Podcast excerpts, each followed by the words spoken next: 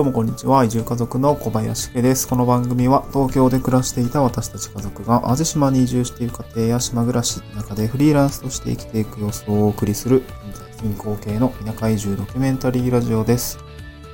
今日のトークテーマはですね、えっと、田舎暮らしを始めて Facebook を多用することになった理由というような内容でお送りをしていきたいと思います。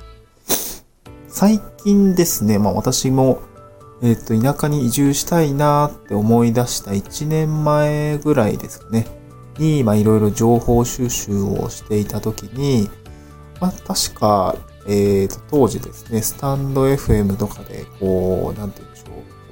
う。ながら聞きをしながら、こう、情報収集をしてたんですけど、まあ、その時に、まあ、それをきっかけにですね、あの、聞き始めた、まあ、ちゃん、パーソナリティの方がいて、えっ、と、まあ今、ツイッターとかでもバズってってるんですけども、サカエルさんっていう、えっと、ひじきを、ひじき漁をされている方ですね。まあ、ただ、元銀行員で、まあ、いろいろな副業ですね。現代版百姓としていろんな働き口を持っている方なんですけども、最近この方の放送ですね。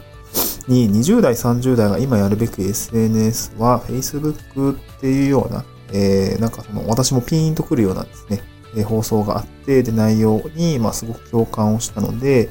えっ、ー、と、ちょっとそのお話を交えてしていきたいなと思うんですけども、カエルさんの放送は、えっ、ー、と、概要欄にリンクを貼っておきましたので、まあ、よければそちらも聞いてみてください。えっ、と、で、内容、ざっくり内容としては、まあ、なんて言うんでしょう。田舎暮らしでですね、あの、まあ、ある程度の影響力を持ってている人たちとかっていう、まあ、使ってるそうですよね。まあ、インスタグラムとフェイスブックってまるで使っている層違うっていうのは、なんとなく、えー、わかるかと思うんですけども、フェイスブックってまあ、4、50から、4、50以上ですかね。の層がすごく多用しているみたいなんですよね。で、これ私もすごく実感をしていて、まずこっちに来た時に、うーんとね、なんて言われたんだっけ連絡先を交換するときに、なんか、メッセンジャーやってるって言われたんですよ。で、私、メッセンジャー知らなくて、あれ？な、なんだっけ？それみたいな。あれ？新しいアプリ？みたいな感じで、あの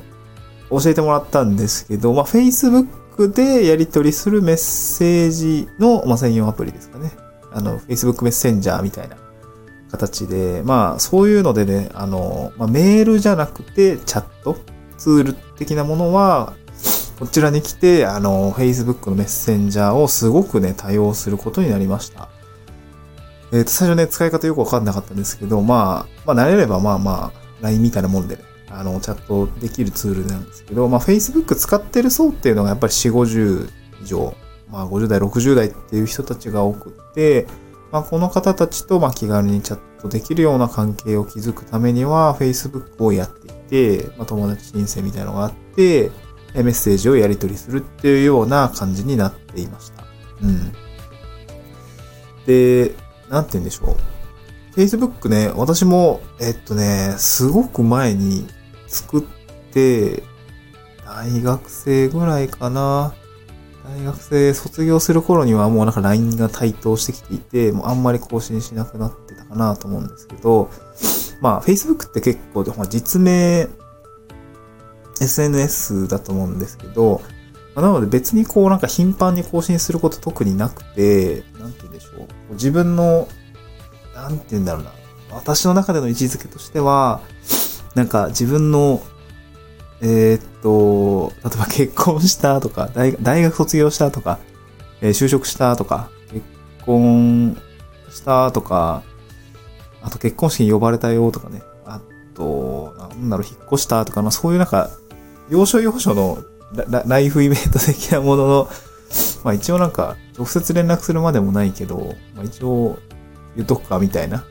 いう 感じの使い方しかしてなかったと思うんですよね。で、全然やってなくて、うん。まあ、なんだけども、あの田舎の方ではもうごくごく自然に使われている、まあ身の、えっ、ー、と、なんだろう、お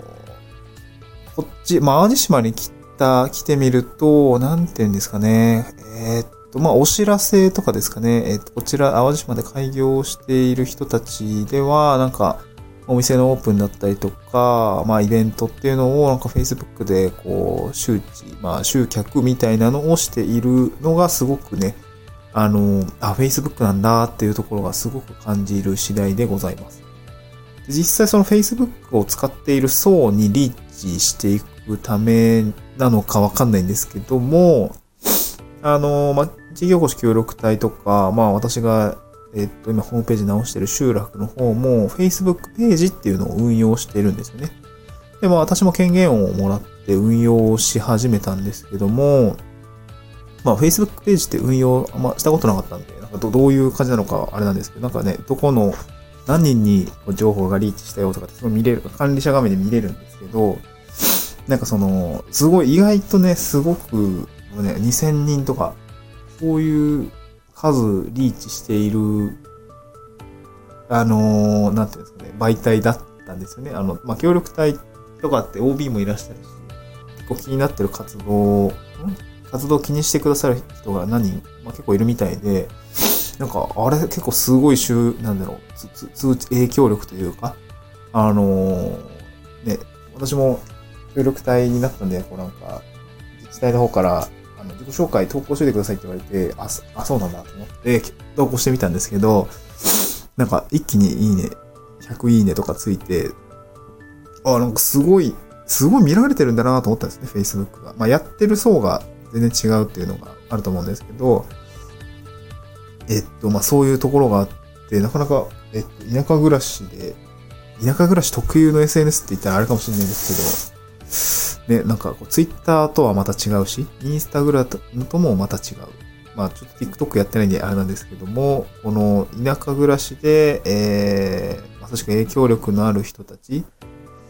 の、えーと、つ、と繋がっておくためのいいツールとして、やっぱり Facebook っていうのが、まあ、今まだ有用なんだろうなというような。まあ、ちょっとこれがね、時代が進んでいくと、またちょっと違うのかもしれないですけど、まあ今30代、40代って Twitter やってたりする人が多いかなと思ったりするし、20代の方っていうのはインスタグラムで繋がっていたりとか、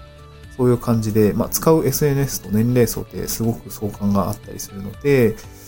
ーん、なんか不思議だなと思いながら、まあ、田舎暮らしに来たら Facebook ですね。今は Facebook を使うと、あの、有力、あの、おえ、なんていうんですかね